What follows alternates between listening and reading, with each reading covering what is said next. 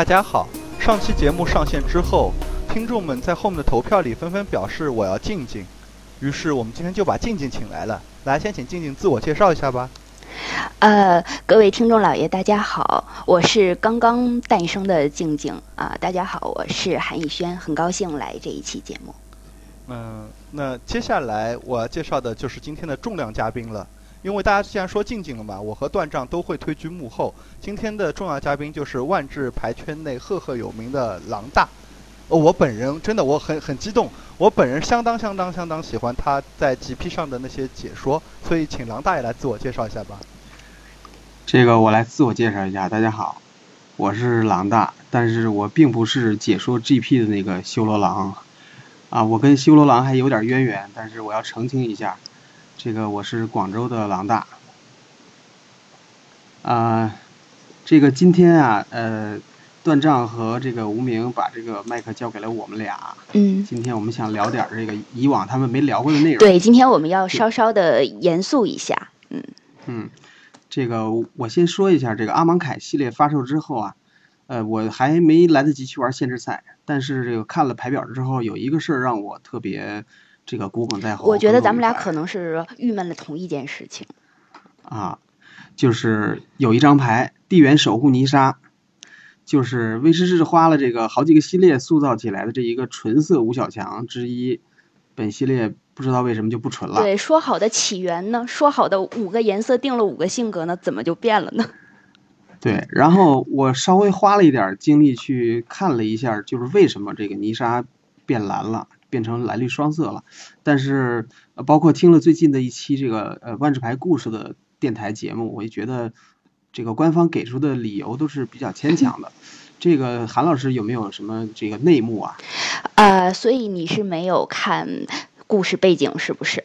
啊，对我没有完全看这个故事啊，算了，其实完全可以不用看的。泥沙这一段故事呢，是发生在一个叫做《操控之手》的这个短篇小说中。他基本上就讲了这样一件事儿：他说，泥沙呢发现了阿芒凯过去的线索之后呢，嗯，打算向知识之神克克法涅求助，以期呢解其困惑。于是呢，他就走入了蓝神殿堂，也就是参加了俗称被大家称为“蓝四恋”的闯关活动，并在其中呢，经由幻象得知了更多阿芒凯的历史与在自己脑。脑中过往的交织而成的思绪，形成了一个密不可封的网啊！此处呢，威士忌涉嫌了未来挖坑剧透啊！此处省略五百字。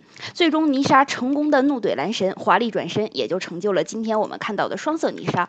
不过后来我看了最后一篇小说之后，我想，也许泥沙沾蓝的原因，可能只是他装备了一个叫做杰斯的传奇武器。所以说，这个理由其实还是挺扯的。对，完全没有看出有什么必要。嗯。然后这个根据泥沙这张牌的这个设计，我就因为我我个人是一个这个万智牌设计的爱好者，而且也是这个 Maro 的这个忠实的脑残粉。对，您翻译了很多 Maro 的文章，嗯，对我我我就可以自称一下，我是一个颜色轮的民间爱好者，就是俗称民科。今天向大神来请教一下。对，所以说我看的这张牌，可可能关注的更多的是关于这张牌的这个呃异能以及卡牌本身的设计问题。嗯。就是，呃，我觉得这个蓝绿色组的牌啊，我先抛出我一个观点啊，就是蓝绿双色牌历年来都没有太厉害，没有给人太深刻印象的牌。呃，这个说的倒是，仔细想一想，就包括能称得上很知名的蓝绿双色套牌，都是屈指可数的。嗯。所以说，我们今天这个聊聊蓝绿双色牌的设计怎么样？很好啊，正好我也向大神请教一下。嗯，就是呃，我先说一下这个蓝绿双色牌这个双色组代表了一个什么样的颜色哲学吧，以及他们在这个卡牌上会有哪些体现。就是说，呃，就是双色牌其实。这个得到比较这个发扬光大，应该说发扬光大是在这个老的拉尼卡环境开始的，尤其是这个蓝绿的西米克工会开始的。哦，老西米克。嗯，对，最开始这个蓝绿双色可能比较多的就是在这个呃 Apocalypse 叫启示录这个系列开始有的这个对色的牌，但是呃这个对色牌在万智牌历史上其实以往是比较少的嘛，从拉尼卡开始才比较多起来的。嗯。然后这个 Maro 在这个呃当时呢就写了一系列的这个颜色，就是双色这个颜色哲学的文章。嗯。这个跟今天可以跟大家分享一些观点。哦，就是说，嗯，一个是这个蓝绿双色的这个有什么共同点？嗯，蓝绿双色其实是对色嘛，对吧？对对，对色其实一般人认为这两个颜色的哲学是完全对立的。呃，么事实上呢，嗯，事实上这个这个两两个颜色其实是有共通之处的。哦，嗯，呃，首先就是就是蓝色，蓝色如果你单从蓝色自身来讲，它的这个哲学就是，呃，它把这个世间万物或者说每一个人都看成是这个生生来是一个空白的状态。蓝色认为每个人都可以成为任何的这个成为任何事物。也也就是说它可以被经验所填充，它是相当于是每个人生来都是一块画布，但是可以去被塑造塑形，是吗？对，所以说蓝色的这个呃去达成这样的目的的这个关键呢，一个就是知识，二就是通过呃改变自己。所以说哦，他通过这个来来达成一个这个全知全能的这样一个状态。那么绿色呢，它的这个呃终极目标是什么？绿色希望一切都这个保持它原有的状态，自然秩序的状态，但是绿色又希望自然去生长、去发展。所以说，他们俩的这个共同点就是，他们都希望进化。哎，蓝色呢，就是蓝色的进化可能更多的是人为的进化，但是绿色的进化就是自然的进化。对对自然的进化。那么这样来看，就我很粗浅的观点来看，那矛盾就很容易诞生。就是说，进化的方向究竟是该由智慧去掌控，还是该顺其自然，以期万物循环？是不是这样？对，如对，没错。如果你单从从就是从单色的角度来看的话呢，确实是这样的。蓝色跟绿色，这是蓝色和绿色最大的冲突。嗯，但是如果你要找出他们的共同点，这个是他们的共同点，他们都希望进化。那么接下来就是你刚才说的这个问题，这两个颜色冲突是什么？嗯这两个颜色冲突就是他们追求这个东西的方式是完全不一样的，动机也不一样。哦绿色呢，就是希望能遵循自然的这个秩序、自然的过程，嗯但是嗯蓝色希望去实验，看看，呃，就是能能做什么。哦，其实我在这方面还有就是我自己的一个想法是，蓝色嗯和绿色它其实对生命的这个态度，或者说它离生命这个概念本身的距离，其实恰恰是一个是最近，一个是最远。呃，我我倒觉得就是离生命这个概念最远的颜色恰不是黑，因为是黑那个代表的死亡，死亡是生命的对立面，而蓝色就像您刚才所讲，蓝色更多的是一种抽象性的哲学，它对于生命的是比较远远的。如果它代表的是一种智慧，而智慧其实并不是所有生灵都需要去有统一的智慧，而对于。那么就是说，对于绿色而言，它会希望的是所有的生物都能够按照生命是按照自己自身的状态去走，而蓝色呢，它可能会更多的是一个呃形而上学一个抽象性的概念。所以就是在我来看，他们两个的冲突恰恰是对于生命这一点最最贴近的，它是离生命最近，或者是离生命最远的一个就是距离上的分歧吧。这是我自己的想法啊。对你，你这个观点其实挺好的，而且谢谢谢谢大神呃肯定。对对，挺挺 也挺新鲜的。就是，然后我说说我的看法吧，嗯就是我的看法就是，呃，绿色其实是在呃鼓励自然的生长，嗯但是蓝色呢，其实是通过自然的生长来获得其他的目的。我是这样想的，嗯就是绿色是，呃，绿色是维护自然，而蓝色是利用自然。呃，我明白了。其实对于绿色而言，它的手段就是目的，就是说它的手段是生长，而生长壮大就是它本身的目的。而蓝色却会把呃手段和目的分开的很明确，我以壮大然后来达成自己的目标，我可以这样理解吗？嗯，所以说就是在这个呃不同的系列，这个蓝色蓝绿双色牌其实是取了呃蓝绿双色的这个呃一个是共通点，二是这个冲突它的不同的方面的。呃，就比如说老的，嗯，比如说这个老的西米克，嗯，它其实取的就是呃取的更多的是蓝绿的这个这个呃共性，哦，就是他他把蓝绿希望进化的这一点发挥到了极致，就是西米克的人都是这个疯狂科学家，想尽这个各种办法，通过蓝色的手段来达到绿色进化的目的。哦，这样子，那我要请教您了，因为我入坑的时候已经离老拉尼卡很远了。嗯，那么老的拉尼卡中的蓝绿，它代表的代表性的机制是什么样子的呢？因为我只看到过新拉尼卡的西米克。嗯，呃，其实是老拉尼卡的，就是西米老西米克的这个机制跟新西米克的机制，应该都说属于。呃，万智牌比较成功的机制，嗯，老的机制是接值，graft，哦，它的这个，对它这个异能本身就是，呃，有点类似什么，有点类似那个，呃，老的那个密罗蒂的那个，呃，叫 modular，叫呃，对，组，就是那个，它是用加一加一指数物来来达到这个，就是表现它这个生长和进化的这个目的的，哦，就是对。啊，对，这个 modular 就是类似那个老的那个套件的一个呢，对。哦，然后这个接值就是它进场的时候呢，身上带着若干个加一加一指数，然后有另外一个生物进场，它就可以把这个指数分给它。哦，这样子就是先壮大自身，然后再帮扶弱小，是这样吗？呃，可以这么理解。它其实是呃利用，就是利用这个 flavor 的意思，就是说本身他们这个生物。就已经含了科技成分在里边了。嗯，然后有别的生物进来呢，我可以把我这个科技这个分享给别的生物。哦，这个是是我我认为是它这个 flavor 是这样。然后新的这个拉尼卡的这个机制是进化 evolve。嗯，对，这个机制应该说是更成功的一个，更成功、更能代表西米克的一个机制。嗯，对，当时还成功的有过 T 二套牌，虽然不算很很主流，但是依然能够。达成就是靠升级大师和杰加纳达其实有了赛，其实有了赛洛斯之后，这个进化套牌还是挺成功的，就是纯蓝，它那个纯蓝线粒嘛。嗯，对。纯蓝线粒其实是呃很关键的一个生物，就是进化生物嘛。嗯。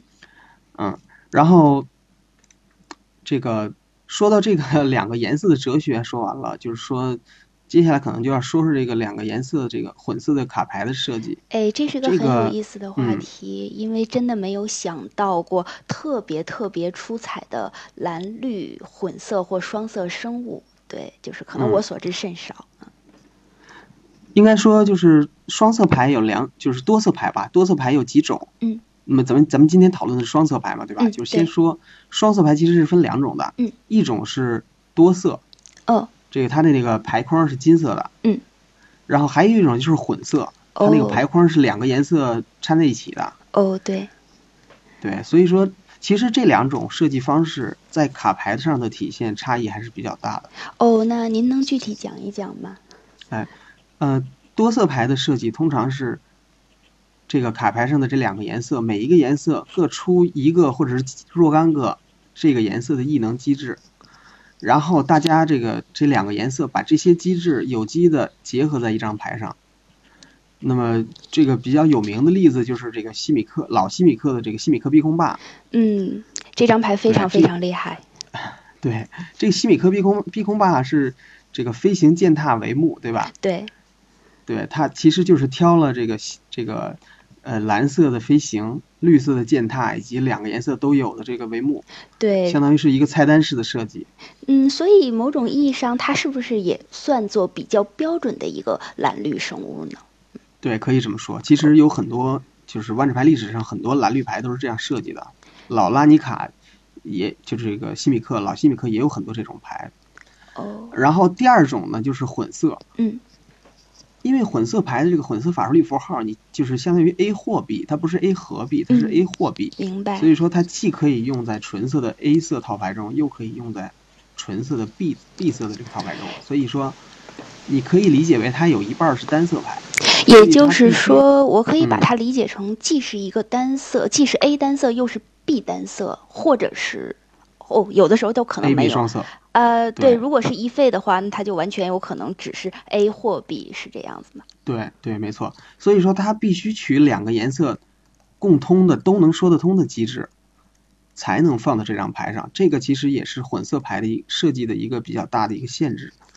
嗯。比如说，哎，对，比如说这个，呃，想想蓝绿有什么比较好的混色牌啊？呃，渴求海豹妖。哎，这张牌就比较典型，对对。你说的这个牌，这个这个例子特别好，就是它是三点费都是蓝绿混血，对，对它它它这个异能就是进场这个抓一张牌，嗯，而且它会它会嗯出其不意的用在某些摩登的那个大绿套牌里面，对，对，就是进场抓一张牌，这个异能既可以是蓝色，也可以是绿色，蓝色就不用说了，抓牌嘛，对，绿色这个有和谐这个呀妖精对对啊，妖精和谐其实是一个这个怎么说呢？和谐是不是一个特别好的例子？这个以后哦我们讲单色哲学的时候，我可以讲一讲这张牌。但是比如说妖精幻视师，嗯，对，妖精幻视师就是一个特别典型的一个绿色进场抓抓牌抓牌的这个异能。对对，也就是说，其实，在抓牌上，反而绿色与蓝色是有的时候甚至于是可以等量齐观的，是这样吗？嗯，这个其实我们可以说一说两个颜色，呃，特有以及共通的一些机制。今天我们其实可以专注说一些共同的机制，因为毕竟是说双色嘛，对吧？好的，好的，啊，抓牌确实是这个，可能有很多人没有意识到，就是大家都会这个非常赞同的一件事，就是蓝色是抓牌之王。嗯，对，因为刚刚这五个颜色里边历史又一次进了 金牌榜单，简直爆炸。对就是蓝色是抓牌之王，这个已经毫无疑问了。所以说抓牌是肯定是蓝色是没问题的，但是实际上绿色的抓牌也是很强的嗯。但是绿色的抓牌是有条件的，嗯，它通常是依赖自己的生物。比如说刚才哦说的这个进场抓一张牌，对，它是依赖生物来抓牌。还有一种绿色的法术类的抓牌比较常见的，比如说我生物操控的这个力量最大力量，按照这个数来抓，或者是我操控多少生物抓多少张。呃，也就是有一种先用生物圈地，然后才可以去补充资源的感觉。没错没错，它的这个抓牌是呃依依赖于它的生物的。哦，这么说起来，蓝色很有一种空手套白狼的抓牌感啊。哎，可以这么说啊。对，蓝色因为它这个 flavor 是它去获取知识嘛，对吧？嗯但是绿色呢，绿色的这个抓牌，从 flavor 角度来讲，就是从这个呃这个风味，从背景故事的角度来讲，绿色的抓牌是它呃尊重历史和回忆的一个表现。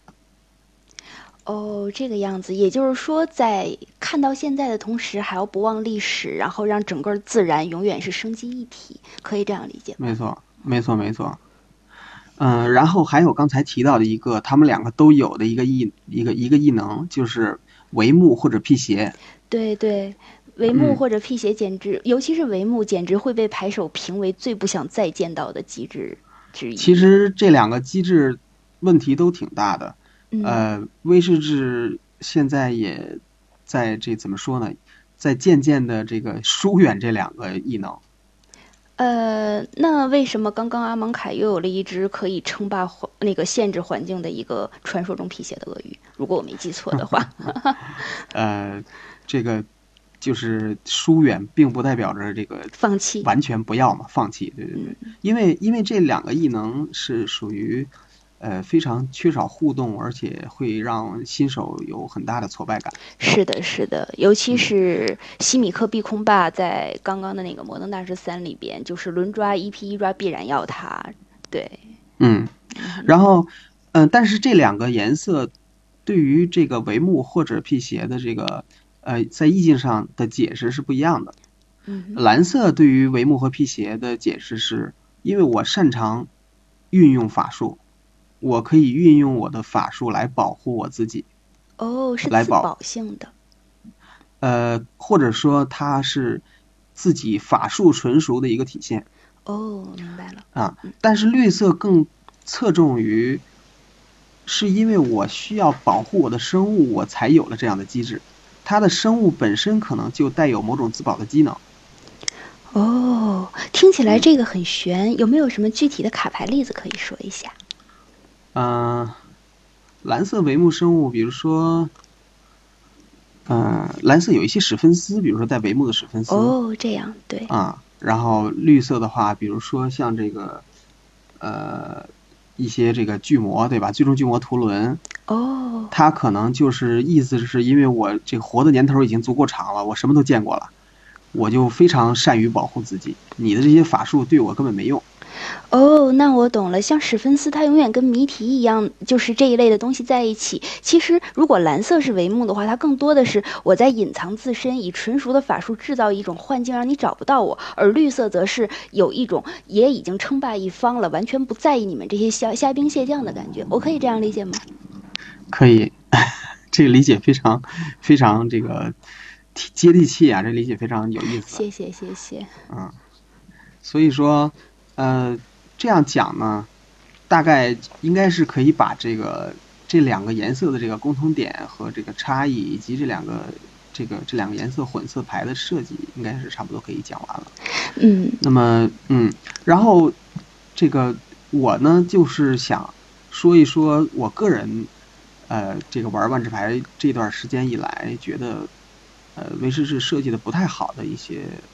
蓝绿双色牌吧。呃，对，就像是不是会有那么一些牌，让你觉得它其实作为一个双色牌，反而是有一点鸡肋的，或者是它会被所谓强行双色了？有没有过这些牌呢？对，这个就是有这些牌，就是应该说设计，就是我我想说的这个呃设计失误，所谓的这个设计错误，或者是设计上的失败，分这么两类，一个是。完全可以用一种颜色来实现，不不需要掺另外一种颜色。还有一种就是这个双色说不通，它的这个异能和机制在某一个颜色里根本讲不通。哦，咱们就这样直接起威士制的老底，做的真的好吗？这个仅代表个人观点，欢迎各位听众拍砖吐槽。没错。好的，那我们接着就开始下一个部分，我们来具体看一些设计上比较有趣的卡蓝绿双色卡牌。对，然后这个第一张牌就是想说这个呃老拉尼卡这个纷争的一张蓝绿双色的瞬间，叫呃细胞形成呃细胞塑形。细胞塑形哦。细胞塑形。如果没记错的话，它是一张跟复制有关的牌。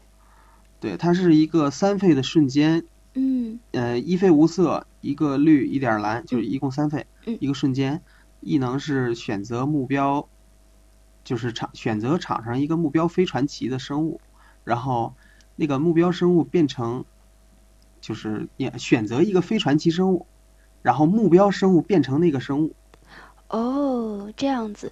可是我入行比较晚啊，我不太知道。在我印象中，凡是能够变形的，通通都只是纯蓝啊。无论是什么机敏茂名克啦，或者是其他的一些蓝色纺织牌。哦，这张为什么还带了绿呀？这个就是我不理解的一点，就是它的这个异能完全看不出来绿色体现在哪儿。呃，就比如说克隆，其实这个克隆跟这张牌，克隆是个生物嘛，纯蓝生物。嗯，除了呃这个能复制传奇以外，感觉没什么区别。通常单纯的复制生物都是蓝色的事儿，就是没有什么绿色的事儿。哦，或许这张属于一个呃必须要代表西米克的牌张，所以被设计成了蓝绿。呃，这个可能是唯一一个比较牵强的解释了吧。或者是它的绿色是不是暗指的是飞传奇呢？因为如果是蓝色的话，会有一种呃针对性的复制；而绿色的话，因为它并不挑剔于生命的高下等型，所以就是凡生物者我皆可复制。会不会也有这样一种感觉呢？当然，我没有强行为他们洗地的意思。但是我 我我觉得这个说法可能也比较牵强。对，其实你你对比一下这个呃呃。就是伊尼翠暗影有一个生物，这个啊有这个 Alter 的 Ego。哦。我来我来查一下这张牌中文叫什么。好的好的。叫令我离影。哦，令我离影，记得记得有这么一张纯蓝的，应该是。对，没错，呃，不是纯蓝，它是蓝绿双色。蓝绿双色吗？哦哦。对，没错，它是，嗯，它这个它的费用是 X，然后两点无色，一一绿一蓝。嗯。它是一个。它就是一个沾了绿的仿生妖，而且还加了 X 费用。它这个异能是令我离影不能被反击。哦。你可以使令我离影当成战场上任意生物的复制品进入战场，但是它进战场时上面有额外有 X 个加一加一指数。这个就特别，就是跟这个细胞塑形比起来，这个简直是太典范的一个蓝绿复制生物的一个一一张牌了。不能被反击，非常绿色。进场时有加一加一指数也非常绿色，然后蓝色的部分就是复制。所以说这个呃纷争的这张这个细胞塑形，我觉得是一个不合格的蓝绿双色牌。哦，那么我们就把它只能当做为了西米克而西米克的一张。对，这个可能是只能这么解释。它还是张金，太可惜了。嗯。然后呢，第二张牌呢，就是想说的，就是呃，这个呃，目光的一张叫呃蛇话术，这张牌后面好像是还重印过，在指挥官产品里重印过。哦。这张牌是一个混色牌，如果大家不知道这个牌的话啊，就是两点无色加一个蓝绿混色，一共三费的一个瞬间。目标生物失去所有异能，并且变成一个一一的绿色蛇，直到回合结束。然后抓一张牌。你看，你看，人家有绿啊，人家一一的绿色蛇嘛，你又不能。但是呢，就是但是这张牌的绿色部分是讲不通的，这就是我刚才说的第二类的这个是这个设计上的一个故障，一个一个失败点，就是让生物失去异能，并且。攻防变成一个数值，其实是绿色不会去做的事情。对，这个比较典型的，应该是我记得有一张叫花蛙树的牌，它也是对，也是纯蓝的牌。也是纯蓝牌。对，咱们其实可以呃看一看万智牌历史上类似的，比如说洋画树、原画树，他们什么都变。花蛙树都是纯蓝的，真是热闹。对，蓝色其实比较擅长干这个事儿，都是纯蓝的这个牌，要么是变成羊，要么是变成绿色的猴子。要么是变成这个绿色的蛇，包括这个盾成杂种是变成了这个绿色的蜥蜴。其实变成什么不要紧，但是这个异能真的非常蓝色。